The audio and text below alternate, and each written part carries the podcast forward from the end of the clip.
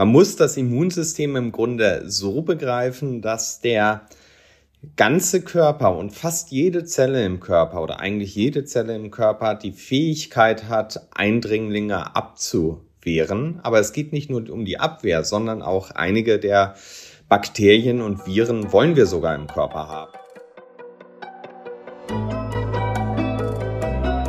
Forever Young, der Gesundheitspodcast vom Lanzerhof. Von und mit Nils Behrens.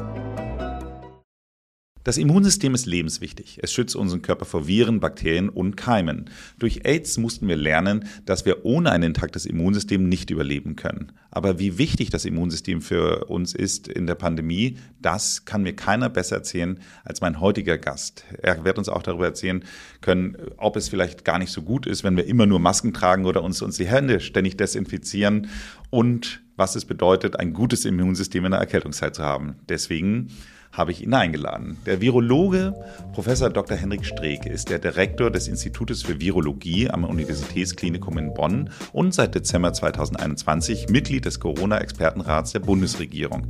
Der Mediziner hat schon eine Assistenzprofessur an der Harvard Medical School inne gehabt und dieses Jahr ein Buch mit dem Titel Unser Immunsystem veröffentlicht. Wen könnte ich mir also besser als Gesprächspartner vorstellen? Herzlich willkommen, Professor Dr. Henrik Streeck.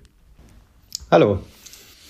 Lieber Henrik, äh, lass uns doch gleich mal mit der ersten Basic-Frage anfangen, weil dein Buch fängt auch so schön damit an, mit einem Mitbewohner, den du scheinbar in deiner Studienzeit hattest, der unter Männergrippe gelitten hat. Also von daher können wir ja gleich schon mal alle Klischees mit starten. ähm, und erzähl doch mal, was ist denn eigentlich das Immunsystem? Ja, ich habe ein ganzes Buch darüber geschrieben, darum ist es nicht so leicht, das einfach mal ein paar Worten zu erklären. Aber man muss das Immunsystem im Grunde so begreifen, dass der ganze Körper und fast jede Zelle im Körper oder eigentlich jede Zelle im Körper die Fähigkeit hat, Eindringlinge abzuwehren. Aber es geht nicht nur um die Abwehr, sondern auch einige der Bakterien und Viren wollen wir sogar im Körper haben. Äh, die unterstützen uns und äh, so dass es insgesamt ein Riesenorchester ist von unterschiedlichen Zellen, die von einigen Zellen dirigiert werden, auch in der Antwort im Kampf gegen einen äh, Eindringling und auf der anderen Seite aber auch ähm, ja moderiert werden, dass es weder überschießend ist noch ähm, ähm, ja eben auch nicht den eigenen Körper normalerweise angreift, aber uns die ganze Zeit gesund hält und wir das eigentlich die meiste Zeit nicht mitkriegen. Du bist ja in deinem Institut, äh, bist du ja auch spezialisiert auf das Thema HIV und AIDS. Und ich erinnere noch, aus meiner äh, Jugend war es dann ja tatsächlich, als dann uns versucht wurde, AIDS zu erklären, da hat man dann immer so gesehen, dass dann die sogenannten T-Zellen angegriffen wurden und die wurden dann irgendwann zerstört und dann haben die nicht mehr funktioniert und es war dann immer alles so schön visualisiert. Deswegen hatte ich immer gedacht, irgendwo in unserem Körper ist so irgendwo dieses, diese, diese kleine Einheit mit T-Zellen, die macht dann einer kaputt und dann dann ist schlecht. So, und äh, das äh, sagst du ja dann gleich am Anfang in deinem Buch, dieses, dieses, und du hast es ja eben gerade auch nochmal gesagt, also es gibt nicht den einen Ort, wo unser, Immunsystem ist, sondern eigentlich ist das überall, richtig? Ja, also wir ähm, verbinden ja häufig mit dem Immunsystem das Blut, aber wenn man jetzt bei den T-Zellen oder T äh, bleibt, da sind nur zwei Prozent unserer T-Zellen sind überhaupt im Blut, sondern der größte Teil der T-Zellen ist zum Beispiel im Magen-Darm-Trakt also dort in den Schleimhäuten und in dem drumherum liegenden lymphatischen Gewebe. Wir haben ja auch die Lymphknoten und ein lymphatisches System. Diese Lymphknoten sind nämlich nicht nur mit Blut, mit, über Blut miteinander verbunden, sondern auch über ja so eine weiße milchige Flüssigkeit, wo ganz viele Immunzellen drin sind und das ist quasi so ein Parallelsystem zu unseren Nerven, zu unserem Blut. Also da ist ein großer Teil des Immunsystems, aber im Grunde ähm, kann unser ganzer Körper als Teil des Immunsystems begriffen werden, weil der ganze Körper eben auch reagieren kann.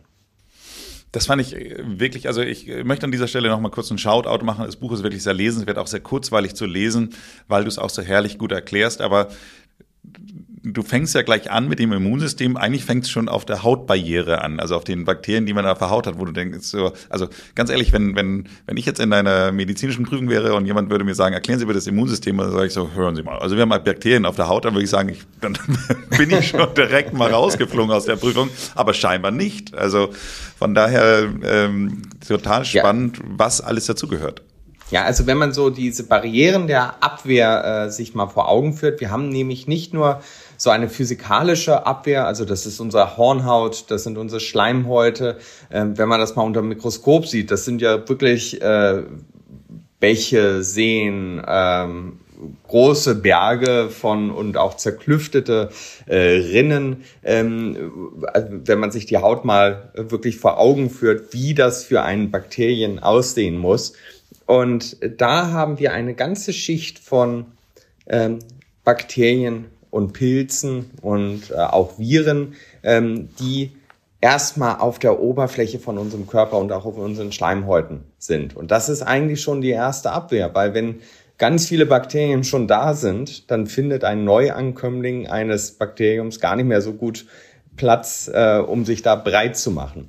Und das passiert im Übrigen ähm, nur wenn wir dann zum Beispiel eine Wunde haben auf der Haut oder aber wenn man sich viel schminkt, äh, äh, dann kann man so das, ja, die Bakterienflora kaputt machen und äh, wir nennen das in der Medizin übrigens Stewardess Disease. Also wenn man zu, zu viel äh, sich hat äh, oder zu viel sich schminkt und das haben ja Stewardessen häufig bei so Langstreckenflügen, dass sie immer wieder nochmal äh, den, den Lippenstift nachziehen.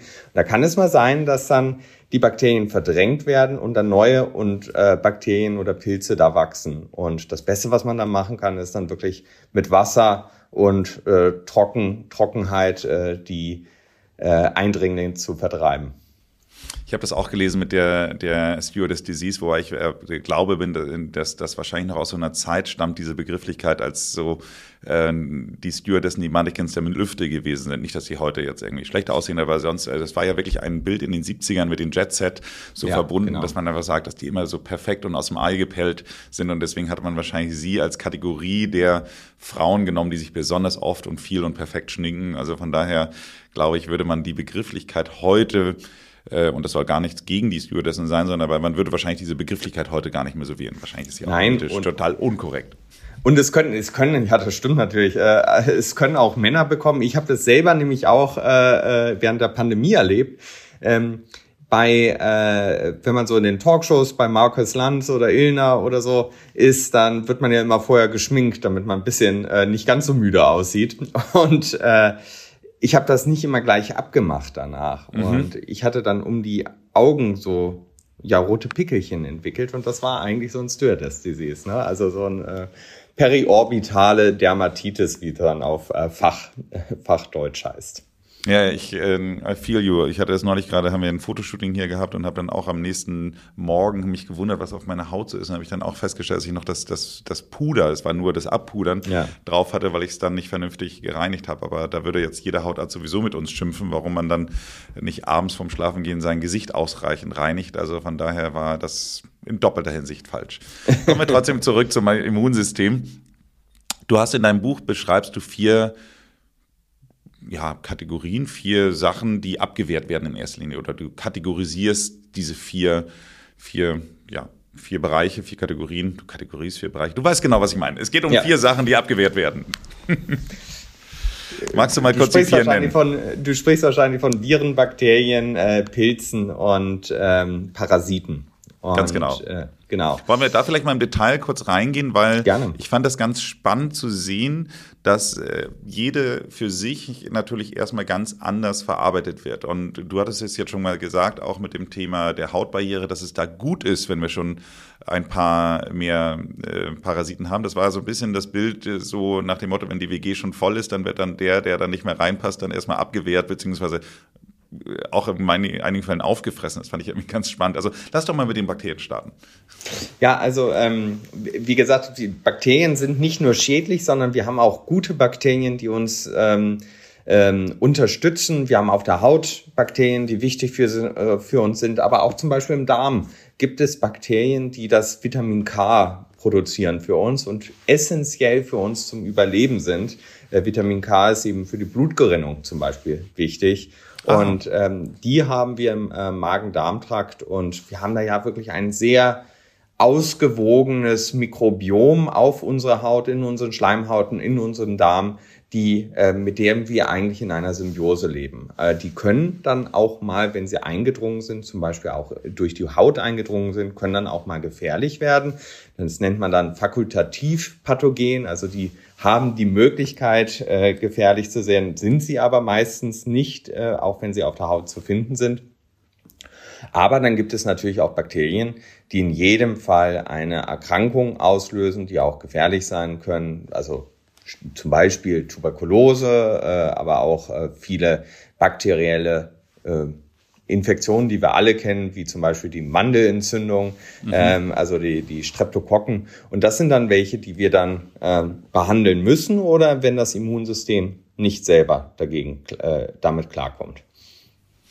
Ja, das äh, finde ich äh, sehr interessant, was du sagst. Ähm, gerade insbesondere das ganze Thema Mikrobiom. Und du gehst ja auch auf das vaginale Mikrobiom da an einer Stelle auch ein oder an mehreren Stellen sogar.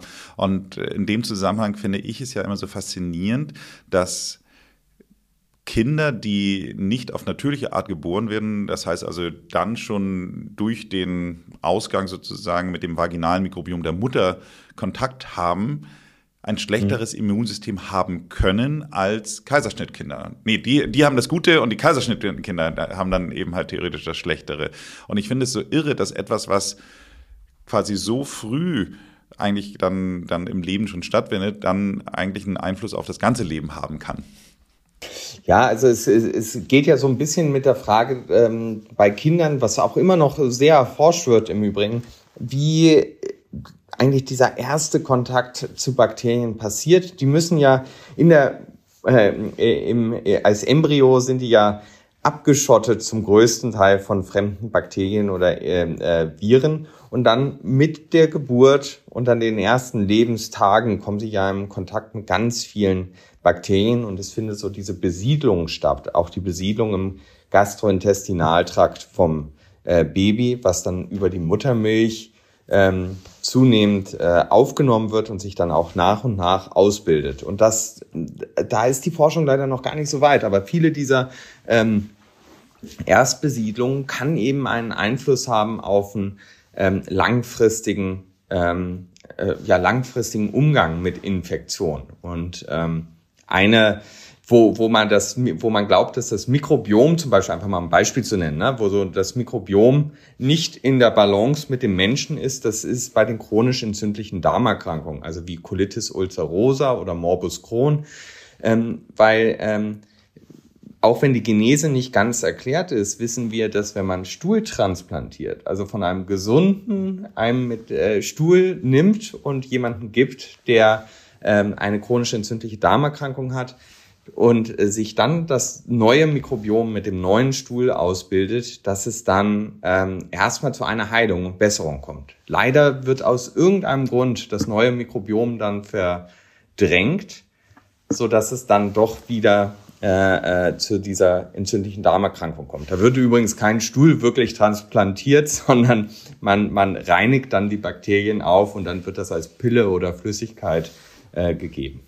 Aber das hat man ja interessanterweise, das habe ich in dem Buch von dem Dr. Leon Winscheid gelesen, hat man ja tatsächlich früher auch schon im Mittelalter so halbwegs gemacht, dass man den Leuten dann tatsächlich den Stuhl aufbereitet, äh, den der Dentist da, glaube ich, die gelbe Suppe oder irgendwie sowas zu trinken gegeben hat. Und äh, ja, das wusste ich gar nicht, ja. Dann äh, das auch schon gemacht hat.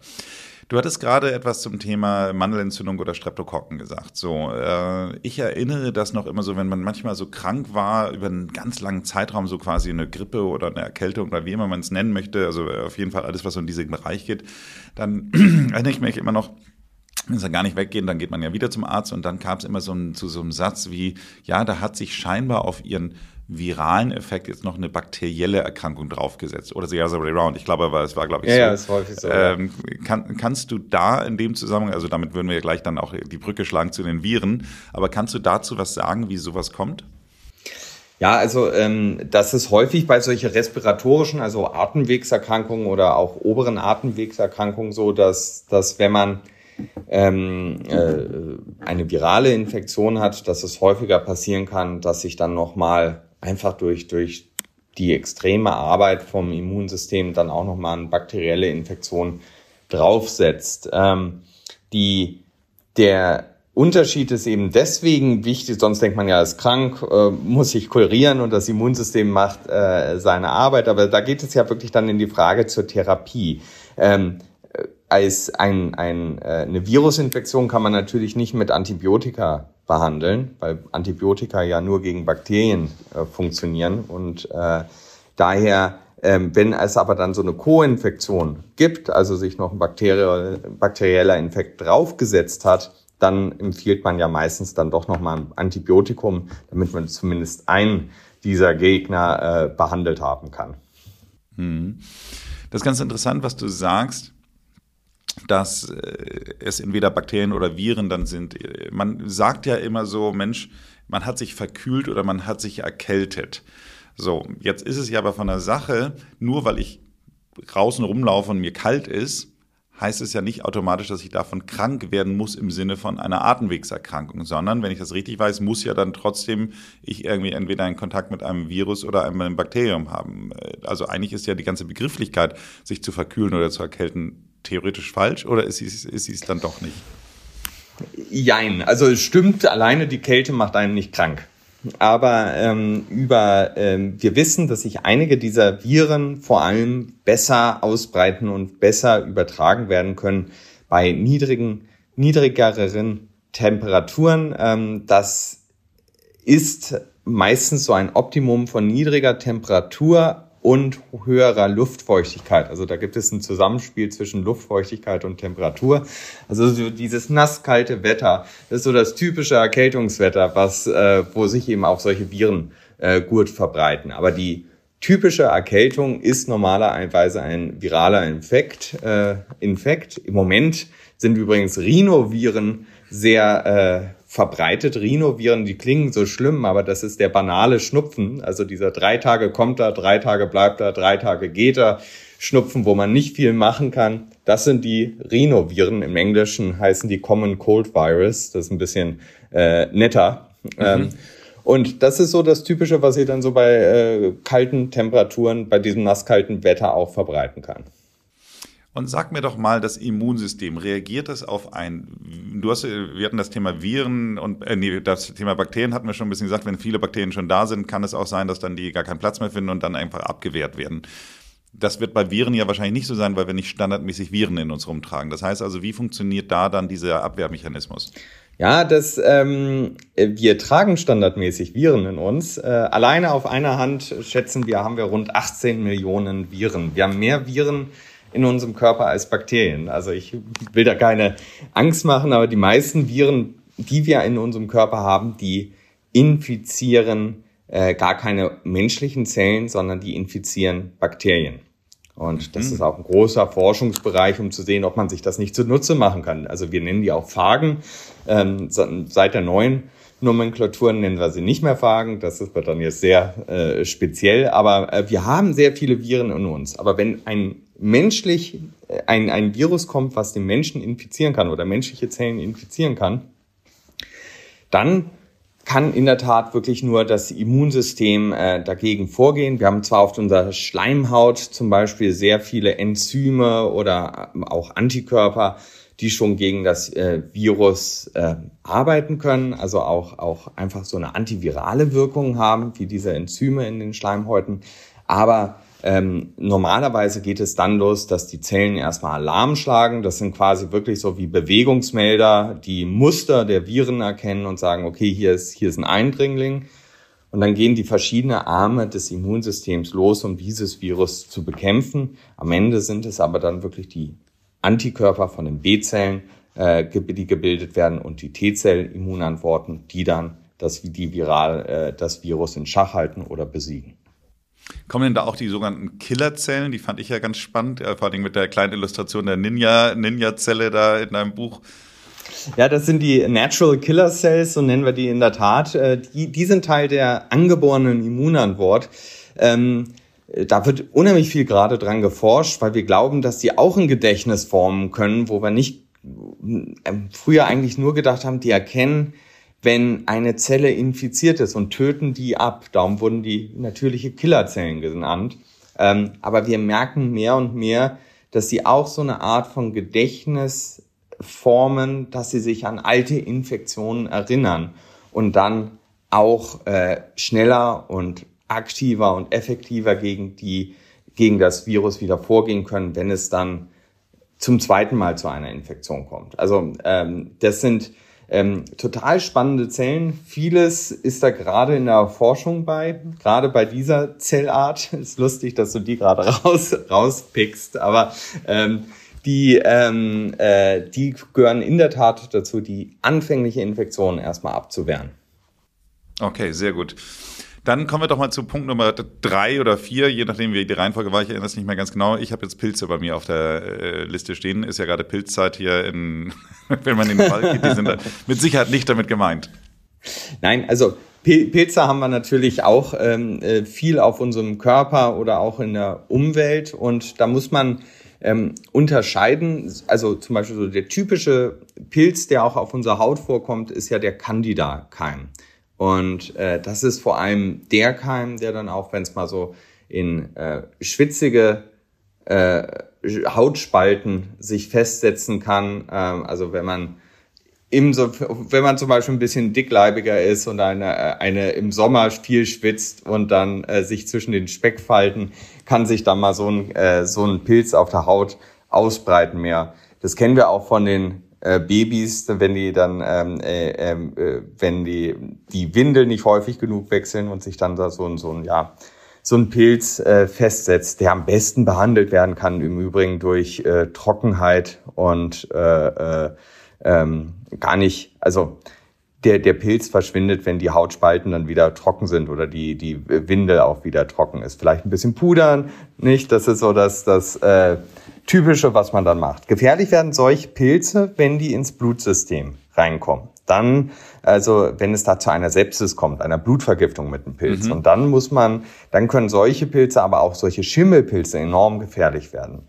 Wir reden ja immer auch vom schwarzen Schimmel. Da ist eigentlich aber das Gefährliche dran, dass der schwarze Schimmel, der sich so, ja, weiß nicht, in der feuchten Wand bildet, da ist das Gefährliche dran, dass der ein Toxin, also ein Giftstoff äh, bilden kann, der vor allem auch krebserzeugend ist. Darum äh, versuchen wir ja, sobald wir so einen Schimmel in der Wand erkennen, dann sofort wirklich mit Trockenheit diesen, diesen äh, Pilz rauszubekommen. Aber das Immunsystem geht natürlich genauso auch gegen, gegen Pilze vor, hat da aber natürlich seine, äh, ist da natürlich eingeschränkt, sobald es, wenn es zu einer zu großen Ausbreitung schon gekommen ist. Aber das ist eigentlich auch bei den Bakterien der Fall.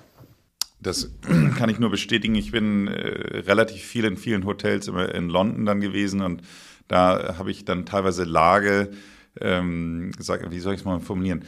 Mir war die Lage sehr wichtig und dann war ich aber nicht bereit, den Preis teilweise zu bezahlen, den man dann da in Mayfair bezahlen muss und äh, hatte dann wirklich mit sehr vielen ich würde mal sagen, deutlich schimmeligen äh, Gegebenheiten dann irgendwie was zu tun. Und das war ganz interessant. Da war ein Kollege von mir auch so, der hat dann auch sofort eine, eine, eine Reaktion von seinem Immunsystem gehabt. Also der musste sofort wieder ausziehen, weil er sagte, er kann hier nicht bleiben. Wir haben mittlerweile auch eine bessere Lösung dafür gefunden und wohnen jetzt in sehr sauberen Hotelszimmern äh, dann. Aber am Anfang, als wir dann noch so ein bisschen Try and Error machten, da musste man schon wirklich sagen, so, also gerade diese Kombination auch aus diesen Teppichen und Vorhängen und, und was ja. da alles so ist, also da das ist schon auf jeden Fall eine Challenge, wenn man, wenn man darauf reagiert. Ja, aber alleine, wenn man irgendwie äh, Schimmel in den Wänden hat, das muss man ernst nehmen. Ne? Das ist etwas, was einfach auch durch das Toxin, wir nennen das Aflatoxin, äh, gefährlich werden kann, weil es einfach zum Beispiel Leberkrebs auslöst. Ne? Und wow. äh, äh, daher, wenn man schwarzen Schimmel hat, dann wirklich entfernen oder äh, entfernen lassen. Okay, dann schnell weg. Vierte ja. Kategorie, Parasiten. Ja, äh, Parasiten sind eigentlich total spannend, aber äh, äh, also wie, wie eigentlich alle dieser Erreger für mich sind die alle spannend zum Beispiel. aber wir unterscheiden da ja Einmal äh, Parasiten, die nur auf der Haut oder auf der Oberfläche sind. Äh, dazu gehören zum Beispiel der Floh ne? oder die, ah, die Milbe. Also das sind so ja. richtig, also schon richtige Tiere dann in dem Sinne. Das, das genau die Parasiten. Also wenn man das mal nochmal so sagt, die Viren sind im Grunde ja kein Lebewesen, sondern sie brauchen quasi äh, jemanden anderes, etwas, eine andere Zelle, um sich überhaupt fortzupflanzen. Bakterien sind in dem Sinne schon Lebewesen, weil sie ähm, alleine fortpflanzen, sich alleine fortpflanzen können. Pilze sind ja schon ähm, eigentlich größere Strukturen und auch so die äh, Parasiten sind einig, äh, sind von der Definition her selber Lebewesen, die also aus mehreren Zellen äh, bestehen. Aber das sind die, die man am ehesten als vollständiges Lebewesen ja bezeichnen würde, weil man sieht ja, also ein Floh sehe ich herumlaufen, wenn ich einen sehe. Genau. Und da gibt es das typischerweise ist so Floh oder Milben, aber die Ektoparasiten, also die außen vorkommen, die Endoparasiten, die innen vorkommen, ist so zum Beispiel so der Bandwurm oder hm. die Schistosomen ähm, oder die Amöbe. Also das sind äh, ähm, äh, die häufig auch das Gastrointestinaltrakt befallen. Aber was ähm, eines der ähm, wichtigsten oder für uns in der Forschung das wichtigste Parasit ist ähm, die Malaria. Oh, ah, und äh, das ich auch nicht. Plasmodium das wäre ein Virus. Nein, nein, das ist ein, Malaria. Aber das Schwierige an Malaria ist, das hat eigentlich hinten eine Struktur, die nennen wir hypervariabel, also die ist sehr divers und die kann ganz schwer vom Immunsystem erkannt werden. Und dadurch, ähm, dass es so schwer vom Immunsystem erkannt wird, haben wir im Moment immer noch keinen Impfstoff dagegen. Das ist eines der tödlichsten infektiologischen Erkrankungen, wird ja über die Mücke, äh, die Malaria-Mücke übertragen. Äh, viele Kinder ähm, äh, erkranken und versterben immer noch daran. Und ähm, das Gefährliche daran ist, dass es die roten Blutkörper, also in den roten Blutkörperchen wächst und zerstört. Und dadurch kommt es nach und nach zur Anämie, also Blutverlust. Und äh, die Kinder versterben dann an zu wenig Blut und zu, dadurch zu wenig Sauerstoff. Also wird unheimlich dran geforscht, ist ein ähm, äh, eigentlich eines der Themen, wo es wirklich am wichtigsten ist, dass wir dann Impfstoff entwickeln. Man kann es ja einigermaßen behandeln, aber es ist äh, ähm, auch für Reiserückkehrer ja immer, wenn jemand mit Fieber aus dem Malaria-Peak zurückkommt, ist das Erste, woran man denken muss, immer die Malaria als Arzt.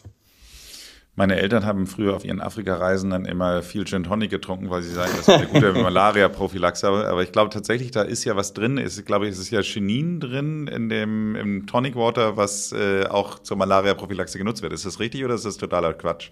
Ja, jein. Also ja, die äh, Dosis wird wahrscheinlich schwarz. Ja. Schwachsinn. Also man muss mittlerweile müsste man tonnenweise äh, Gin Tonic trinken und würde, glaube ich, eher an einer Alkoholvergiftung sterben, äh, als dass es äh, äh, funktioniert. Aber also die Legende sagt zumindest, dass die Briten in Indien äh, dies, äh, dieses Chinin der China-Rinde äh, gemischt haben mit, äh, äh also mit gespritzt und also bisschen Soda und ähm, äh, Gin, damit sie das, äh, damit das verträglicher ist. Und es ist in der Tat, das Chinin hat eine Antimalaria-Wirkung und wird in abgewandelter Form auch in, äh, in der Therapie verwendet. Also Derivate davon. Ne?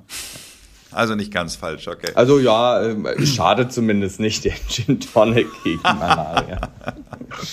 okay, ausgezeichnet. So, wir, wir, ich glaube, wir haben jetzt so einigermaßen äh, diese vier Bereiche gehabt. Du, ich meine, in deinem Buch, du, du äh, gehst da ja sehr im Detail drauf rein und auch über die Funktionsweisen, wie es dann abgewehrt wird. Ich finde es total spannend, weil es ja wirklich so dieses, auch dieses Erkennungssystem, was du mehrfach eben halt jetzt kurz so angedeutet hast, dass dann eben halt die sehen können, wer dahin gehört und wer nicht reingehört. Also äh, sehr, sehr spannend. Trotz allem, es gibt ja immer noch genügend Gründe, auch das Buch zu kaufen. Deswegen lass uns doch trotzdem mal jetzt zum nächsten Bereich rübergehen, dass wir mal ganz gezielt über das Thema Immundefekte sprechen und äh, vielleicht einfach mal einen rausnehmen und sagen, was ist denn da jetzt eigentlich genau kaputt gegangen?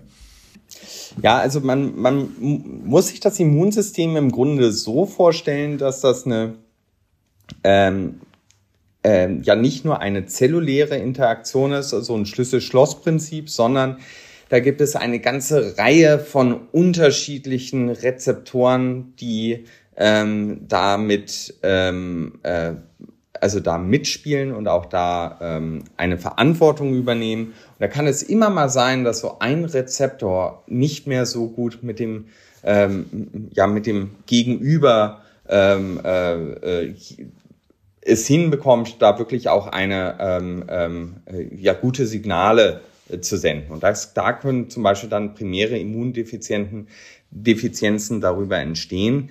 Ähm, aber prinzipiell muss man sagen, dass es häufig so eine Autoimmunerkrankung, eine überschießende Reaktion ist auf äh, gegen den eigenen äh, Körper. Und wir haben da eine Vielzahl von unterschiedlichen Erkrankungen. So typischerweise ist da ja auch äh, die All Allergie ähm, äh, ein Thema, wo es da aber eine Reaktion ist auf etwas, was in der Umwelt vorkommt, was eigentlich auch nicht dahin gehört. Und im Grunde ist es eine Kombination von genetischen Faktoren, die damit beteiligt sind, also die auch bei der Autoimmunerkrankung mit beteiligt sind, zu einem äh, weiteren äußeren Faktor, sei es eine Infektion, wodurch so eine Autoimmunerkrankung ausgelöst werden kann, oder aber ein Natureinfluss, also Pollen äh, oder etwas, was man dann nicht verträgt.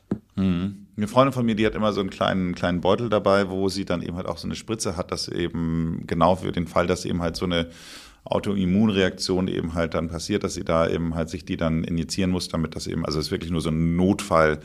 Geschichte. Ich habe neulich gerade mal wieder Pulp Fiction gesehen, also ein bisschen so wie die Adrenalinspritze, die dann äh, äh, Mia Wallace dann da irgendwie in den Brustkorb ja. bekommt. Aber äh, das ist schon dann ja, also in dem Fall ist es dann wirklich auch nicht lustig, so äh, das ja, zu haben. Das, das Problem ist, es gibt eben viele verschiedene Arten von Allergien und auch äh, Entstehungsgenesen von Allergien. Also ob es jetzt äh, ähm, und auch unterschiedliche Reaktionen des Immunsystems. Und einige davon können eben in der Tat so gefährlich sein, dass man äh, dann sofort mit Adrenalin reagieren muss, damit der Körper eben in diese Stressreaktion reinkommt, dass die Atemwege frei bleiben und äh, äh, der Kreislauf auch stabil bleibt.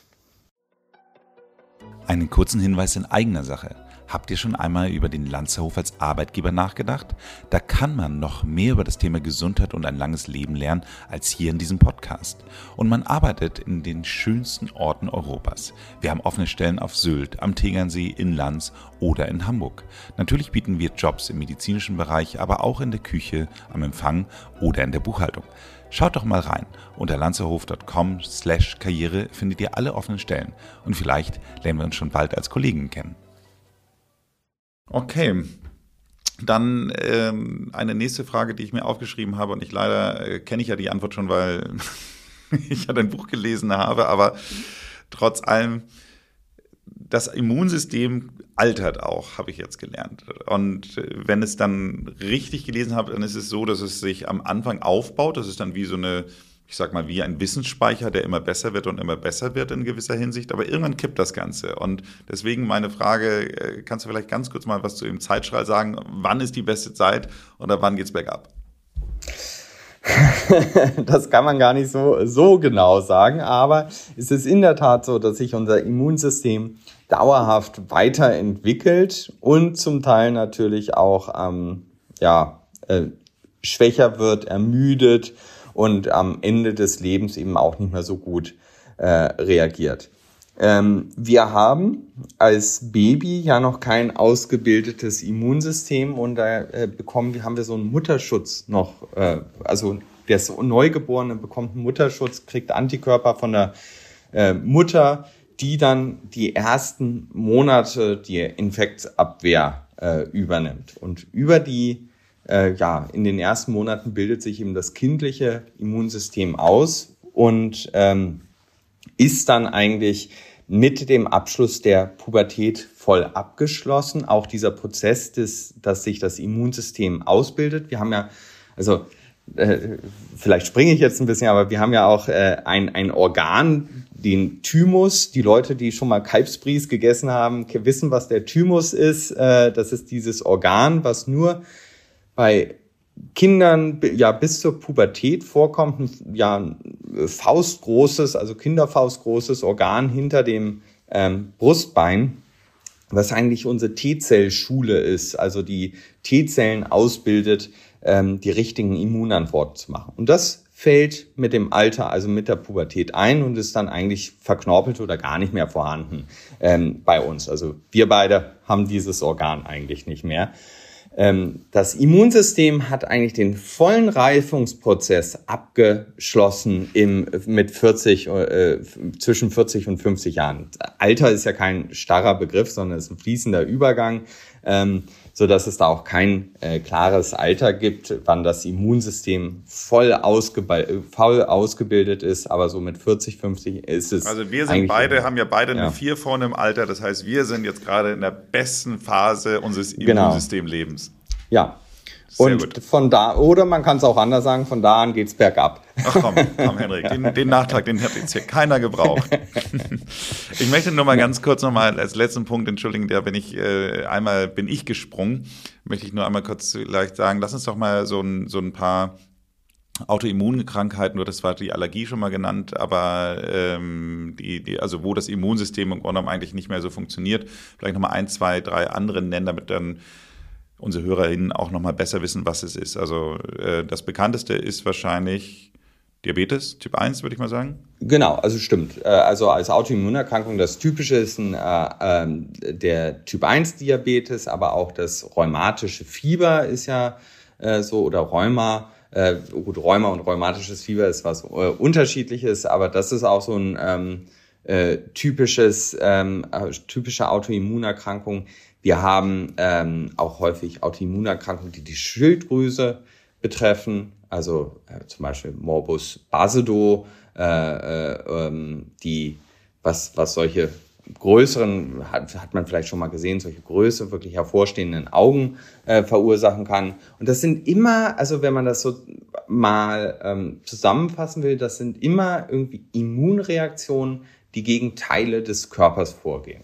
Und beim Typ 1 Diabetes nehmen wir an, dass eine virale Infektion stattgefunden hat und die vom Immunsystem nicht so gut erkannt wird oder falsch erkannt wird und das Immunsystem das Virus eigentlich angreifen will, aber gleichzeitig auch die Beta-Zellen im Pankreas angreift und erst Schluss macht mit dieser Reaktion, wenn keine dieser Zellen mehr vorhanden sind.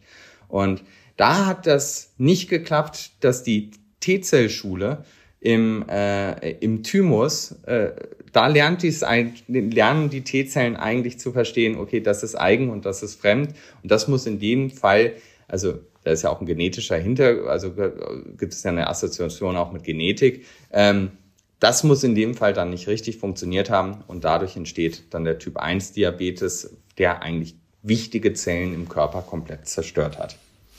Eine Freundin von mir, deren Tochter ist jetzt 23 und da wurde das jetzt festgestellt. Da war ich sehr überrascht. Ist so ein Typ 1, äh, entwickelt der sich nicht üblicherweise tatsächlich eher im Teenageralter?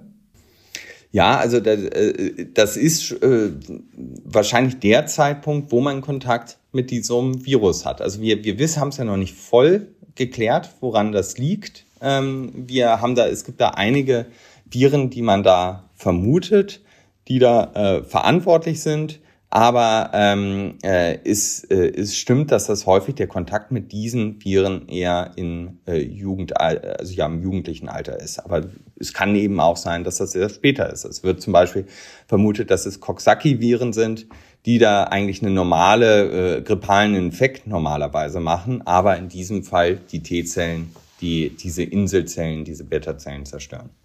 Also die Wahrscheinlichkeit trotzdem, dass wir beide noch einen Typ 1 entwickeln, ist ja äh, doch trotzdem sehr unwahrscheinlich, oder? Das ist, das ist sehr gering äh, ähm, und es ist eher wahrscheinlich, dass wir einen Typ 2 Diabetes Der wiederum entwickeln. von zu viel, zu viel Gin Tonic kommen könnte. Der könnte von zu viel Gin Tonic, von schlechter Ernährung, genau, schlechten Lebensstil kommen. Das wird uns beiden nicht passieren. Kommen wir doch mal jetzt äh, zu meiner letzten Kategorie weil natürlich wollen auch alle jetzt wissen, was man irgendwie machen kann, um ein starkes Immunsystem zu haben. Und da finde ich es ja sehr schön, hast du ein relativ großes Kapitel zu dem Thema Haushaltsmittel oder, oder, oder ich sag mal so das, was uns schon unsere Oma immer gerne gepredigt hat. Und wollen wir da einfach mal zwei, drei rausnehmen, die, die Können wir, gerne wir teilen. Machen, genau. Also, wie gesagt, die, es soll ja auch immer noch das Buch gekauft werden, weil ja. es sind viel, viel mehr da. Meine Liste ist ja sehr lang. Aber ich ähm, würde jetzt einfach mal als, als ersten die Veganer, äh, wir, wir sind ja vorgestellt worden von Alexander von Rehling, die ja eine überzeugte Veganerin ist, die wird jetzt sehr ungern diesen Teil hören, aber lass uns doch mal über die Hühnersuppe reden. ja, also das ist, ähm, äh, da ist wirklich etwas dran, dass so eine, dass die Omas Hühnersuppe äh, da auch eine Wirkung hat, ne? ähm, nämlich auch eine, ja, antibakterielle, antivirale Wirkung und äh, es geht da vor allem einmal darum, man nimmt natürlich über eine Hühnersuppe auch recht viel Vitamine auf, also Vitamin C, Vitamin E, aber auch ähm, Spurenelemente wie Zink, ähm, die ja alle in der Akutphase einer Infektion eine Rolle spielen. Aber wir müssen auch ähm, Bausteine haben, um zum Beispiel Antikörper zu bilden. Und da äh, äh, haben wir in der Hühnersuppe zum Beispiel sehr viele Eiweiße, die für die Antikörperbildung wichtig sind. Zusätzlich gibt es da Eiweiße, Eiweiße auch in der Hühnersuppe, die eine direkte, ja, äh, entzündungshemmende äh, Wirkung haben und auf der anderen Seite auch Immunfunktionen steigern. Da ist zum Beispiel das äh, Cystein äh, in der Hühnersuppe enthalten und äh, Carnosin die beiden wirklich für die Immunfun Aufrechterhaltung von Immunfunktionen wichtig sind. Also daher muss nicht von der Oma sein, aber eine Hühnersuppe ist schon nicht schlechtes, äh, äh wenn man eine Erkältung hat. Na, ausgezeichnet. Da habe ich mir mal, äh, da war ich sehr überrascht, äh, Echinacea auch nochmal rausgenommen. Ja, Echinacea, das ist, ähm, äh, das ist ja ursprünglich, also das ist ja der äh, äh, ähm, äh, rote Sonnenhut ähm, und die das wurde ja von den indigenen Völkern in Nordamerika immer wieder äh, auch benutzt bei einer Erkältung. Nun ist es so, wir kennen das ja so als Alkoholextrakt ähm, und es sind relativ viele Studien daran durchgeführt worden, also ob Echinacea auch ähm, ja einen positive Wirkung hat, also eine antivirale, antibakterielle Wirkung hat. Und es konnte in solchen großen randomisierten Studien nicht gezeigt werden, dass es über ein, überhaupt einen Effekt hat, der aus, äh, über das, den Placebo-Effekt hinausgeht. Also im Grunde ist es, ähm, ähm, ähm, auch wenn einige ja darauf schwören, ist eine Wirksamkeit von Echinacea oder Echinazin nicht nachgewiesen worden. Na, Placebo-Effekt ist ganz gut. Du hast ja auch die Globulis erwähnt, du hast die heiße Zitrone erwähnt, Ingwer. Also, Entschuldigung, die gehören nicht alle in das Thema Placebo. Nee, äh, will genau. ich nicht sagen. Aber äh, nur mal so einen Teaser zu geben, was man noch alles da so in dem Buch äh, findet. Zink, Lachen fand ich super, Sport, Hände waschen, Masken. Ich habe mir jetzt als dritten Punkt nochmal den Küssen rausgenommen. Ja, äh, ähm, Küssen hat in der Tat auch eine immunsteigernde Wirkung, nämlich nicht nur, äh, dass in einem glücklichen Körper auch ein äh, gutes Immunsystem äh, schlummert, sondern auch ähm, durch den ständigen Austausch von, von Bakterien. Unser Immunsystem ja, neue Bakterien, neue Erreger kennenlernt, aber an einem Ort, wo es relativ gut geschützt ist. Also dem Mund haben wir ja sehr viele antivirale, antibakterielle Faktoren drin, haben wir ja vorhin schon drüber geredet. Und durch den Austausch von äh, gegenseitigen Bakterien ähm, lernt das Immunsystem eine große Vielzahl von äh, Erregern kennen, ohne dass es zu einer Infektion kommt. Also es wird quasi da spielerisch, wenn man so will, das Immunsystem aufgebaut. Ähm, das soll aber keine äh, Aufforderung zum Fremdgehen sein. so, und dann kommt als nächste Kategorie, was ist wirklich schlecht fürs Immunsystem? So, ich sag mal sowas wie Rauchen, Alkohol und Stress hat mich jetzt nicht so überrascht aber du fängst dein Kapitel erstmal mit Multivitaminen an. Und das musst du mir wirklich nochmal erklären. Ich habe es zwar gelesen, ich habe es dann heute versucht weiterzugeben an meine Kollegin äh, quasi hier im, im Vorbereitung zu dem Gespräch. Sie sagte, das war für mich die totale Überraschung. Und dann habe ich es aber nicht so gut gedelivert bekommen, äh, es zu erklären. Insofern ist es deine Bühne nochmal, es gut zu erklären, damit man es auch versteht. Also erstmal muss man sagen, wir nehmen ähm, äh, genug Vitamine durch gutes Essen und äh, gesunde Ernährung auf. Wir haben alle keinen Vitaminmangel. Und man muss einmal unterscheiden, dass so die Vitamine äh, in einer akuten Infektion, da kann so ein Vitamin C, Vitamin E schon helfen, dass man äh, die akute Infektabwehr ab, äh, äh, abmildert oder äh, die gute Infektabwehr verbessert. Aber die dauernde Einnahme von Multivitamintabletten kann eben auch schädlich sein. Das ist äh, zum Beispiel, wenn man dauernd Vitamin C einnimmt, können, kann sich und das zu hoch dosiert einnimmt, können sich zum Beispiel, das wird über den Urin ausgeschieden und da können sich äh, auch mal Nierensteine davon bilden. Aber anders ist es zum Beispiel bei Vitamin äh, äh, E, dass, ähm, dass bei zu hoher dauerhaften Einnahme von Vitamin E kann es dazu kommen, dass es wirklich auch schädlich ist. Und äh, das ist äh, das Beta-Carotin, was auch äh, krebserzeugend sein kann. Also äh, die, das Risiko für einen Lungenkrebs zumindest erhöht. Ähm, daher sollte man auch vorsichtig sein, nicht dauerhaft Vitamine äh, zu überzudosieren. Erstens werden sie fast alles äh, gleich wieder ausgeschieden, weil wir es nicht brauchen. Aber es kann eben auch eine negative Wirkung auf das Immunsystem haben. Also man ist schlecht für den Geldbeutel, es ist teurer Urin, der da produziert wird und kann bei einigen dieser Vitamine auch äh, äh, gesundheitlich das Gegenteil bewirken. Ja, ist ganz interessant. Ich weiß noch, wie die ersten Multivitaminsäfte in Deutschland auf den Markt kommen. Das war Dr. Kochs, glaube ich, irgendwie so. Und äh, da gab es dann auch dann irgendwann die erste Line-Extension von dem Dr. Koch Vitamin, äh, Multivitaminsaft war dann der Vitamin E-Saft. Und der wurde damit beworben, dass der schön macht irgendwie.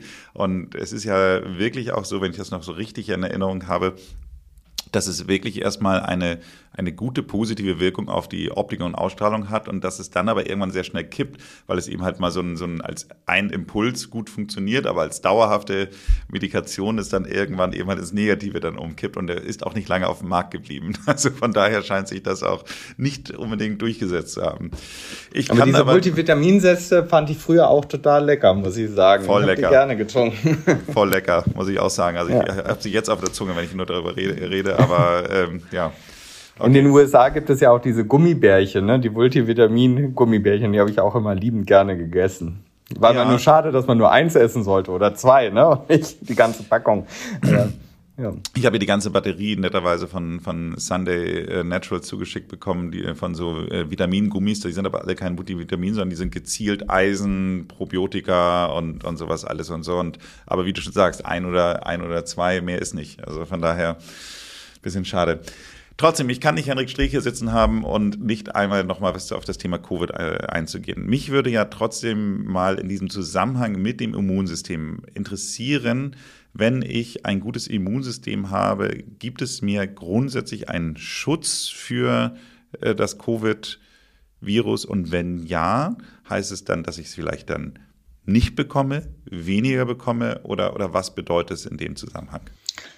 Also es gibt bisher ähm, keinen Nachweis, dass es Menschen gibt, die sich nicht infizieren können mit Corona. Und ähm, das ist ja mal eine Zeit lang kursiert, dass es vielleicht sein könnte, dass bestimmte ähm, äh, also äh, dass, dass bestimmte Blutgruppen äh, sich weniger infizieren wird, das stimmt aber äh, leider nicht. Also Habe ich leider festgestellt. Also ich war ja. mir ganz sicher, weil ich bin Blutgruppe 0, meine Frau ist AB, es hieß immer, das geht, da geht führt kein Weg zusammen. Und ja. äh, als sie dann Corona hatte, habe ich mich dann nur rudimentär geschützt und ähm, ja, habe es dann bekommen. So, ja. also von daher geht. Kann ich nachweisen, naja. geht. Ja. naja, und wir haben ähm, äh, ja in Deutschland mittlerweile eine Immunität von rund 95 Prozent, wenn nicht sogar höher. Also wir haben ja diese große Studie durchgeführt, um zu schauen, wie hoch die Immunitätslage in Deutschland ist.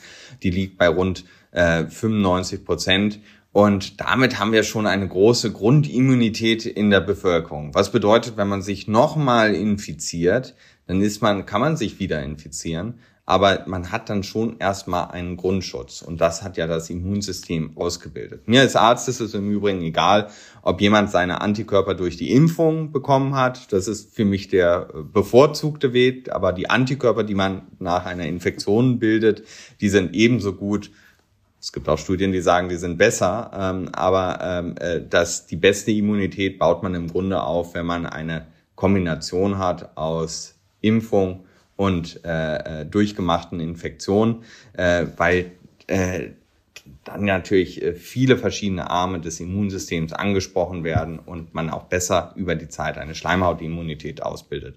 Also ich glaube, wir sind da auch in einer Phase mittlerweile drin, wo man ja, man muss noch achtsam sein, man muss auch aufeinander Rücksicht nehmen. Ähm, und wir werden auch weitere Wellen haben mit Infektionen, aber ich glaube, wir sind ja auch durch das Gröbste durch. Und das ist eben dadurch, sind wir durch das Gröbste durch, weil wir ein, eine Immunität in der Bevölkerung aufgebaut haben. Ich saß jetzt gestern in einem Flieger von Israel zurück nach Hause und ähm, dreieinhalb Stunden Flug so roundabout äh, nach Wien erstmal Zwischenstopp und da war ich der Einzige, der eine Maske getragen hat. Ähm, aber einfach nur, weil ich mich damit immer noch wohler fühle grundsätzlich. Jetzt ist meine Frage an den Virologen wenn ich der Einzige bin, der diese Maske trägt, äh, weil ich hatte immer auch so ein bisschen verstanden, es liegt natürlich daran, dass die Aerosole nicht so gut austreten können auf der einen Seite, aber auf der anderen Seite eine FFP2-Maske dann aber auch den Weg zurück ein bisschen schützt. Bringt das was oder kann, sagst du mir dann so, nee, jetzt das kannst du dir dann auch sparen, wenn du der Einzige bist? Nee, also ähm, bei der ist es schon so, dass bei vor allem bei einer FFP2-Maske auch ein sehr guter Eigenschutz vorhanden ist. Also wenn man selber die Sorge hat, äh, sich zu infizieren oder vielleicht auch zu einer Risikogruppe gehört, dass man ähm, äh, doch irgendwie einen zusätzlichen Schutz haben will durch eine FFP2-Maske, also durch eine Maske. Und das kann eine FFP2 oder FFP3-Maske sehr gut leisten. Ne? Also wir im Labor müssen ja bei unserer Diagnostik ähm, von viralen Diagnostik solche Masken tragen und wir hatten noch nie eine Infektion im Labor. Es heißt aber auch, man muss die eben richtig tragen. Man muss sie eng anliegend tragen. Das Beste ist so ein Brillentest, wenn man Brillenträger ist äh, äh, und äh, die beschlägt, dann trägt man sie falsch. Äh, und wenn man sie richtig trägt, dann bewegt die sich auch mit. Na? Dann ist es nicht nur, dass sie steif aufsitzt, sondern sie bewegt sich vor und zurück durch das Atmen. Und das ist schon anstrengend. Bei uns nach dem Arbeitsschutz müssen meine Mitarbeiter alle 75 bis 100 Minuten äh, eine 30-minütige Atempause machen. Also die müssen die Maske, die Möglichkeit haben, die Maske abzusetzen, um durchzuatmen. Auch Und, bei FFP2 äh, schon, weil ich finde, FFP, ja. FFP3 bin ich voll bei dir bei FFP2, also ich habe so eine, äh, keine Schleichwerbung, aber so eine Air Queen, die, die sitzt schon sehr komfortabel, aber trotzdem sehr eng und äh, bewegt sich auch viel. Also von daher, ähm, du, für mich, ich sag dir ganz ehrlich, es ist nicht nur der Corona-Schutz. Ich hatte dann neben mir so ein hustendes Kind. Äh, für mich ist es ein Allesschutz. Also ich ja. äh, finde, die, dadurch, dass die theoretische soziale Akzeptanz da ist, so eine Maske in engeren gebündeten Situationen zu tragen, nutze ich sie auch. Ich mache das auch in, ja. in London in der U-Bahn, wenn da irgendwie morgens im Berufsverkehr dann alle sitzen, weil ganz ehrlich gesagt, ich sehe gar keinen, also die, ich finde die Einschränkung, die ich nicht äh, äh so stark sehe, finde ich dort irgendwie deutlich lieber im Kauf, als krank zu werden. Womit ich zu meiner nahezu letzten Frage komme. Ist es dann so, weil du hast es ja auch in deinem Buch dann beschrieben, dass das Immunsystem immer trainiert werden muss und aufgebaut werden muss und ab und zu mal ein bisschen Dreck fressen, äh, jetzt mal ganz ehrlich gesagt, äh, so, so in etwas ist formuliert, ist auch gar nicht so schlecht. Deswegen ist aber die Frage, wenn ich jetzt mich in solchen Situationen, wo viele Menschen zusammen sind, dann grundsätzlich gerne mit so einer Maske schütze, ist es dann, dass ich dann vielleicht auch mein Immunsystem so ein bisschen den Trainingsreiz nehme? Nee, also das ist zumindest etwas, was wir vermuten, dass äh, durch das eher den sterileren Umgang miteinander, also dass man Maske trägt, Abstand hält, ähm, dass wir dadurch das Immunsystem nicht mehr so in dieser Daueralarmbereitschaft halten. Ne? Also dass die dass die ersten Alarmschranken äh, alle hoch sind, weil vielleicht gleich wieder ein äh, Virus vorbeihuscht. Ähm, und wir haben ja schon gesehen, dass in den Sommermonaten, wo die Maske weggefallen ist, wir so atypische Wellen, zum Beispiel, also Infektionswellen vom äh, RSV-Virus zum Beispiel hatten, was gar nicht so in den Sommer gehört. Und ähm, da ist eben eine Annahme, dass durch das dauerhafte Maskentragen wir ähm, ähm, einfach das Immunsystem ein bisschen, äh, dass sich Immunsystem so ein bisschen ausgeruht hat. Das ist dann nicht schlechter geworden oder so, sondern das geht, geht dann gleich auch wieder los, aber macht, man macht sich für den Moment dann vielleicht anfälliger für eine Infektion erstmal. Wenn Ihnen diese Folge gefallen hat, dann hören Sie sich doch auch mal die Folge Nummer 17 an. Hier sprechen wir mit Professor Dr. Dr. Christian Schubert über die Zusammenhänge zwischen Psyche, Gehirn und Immunsystem. Abonnieren Sie diesen Podcast, damit Sie keine Folge verpassen. Ansonsten machen Sie es gut und bleiben Sie jung.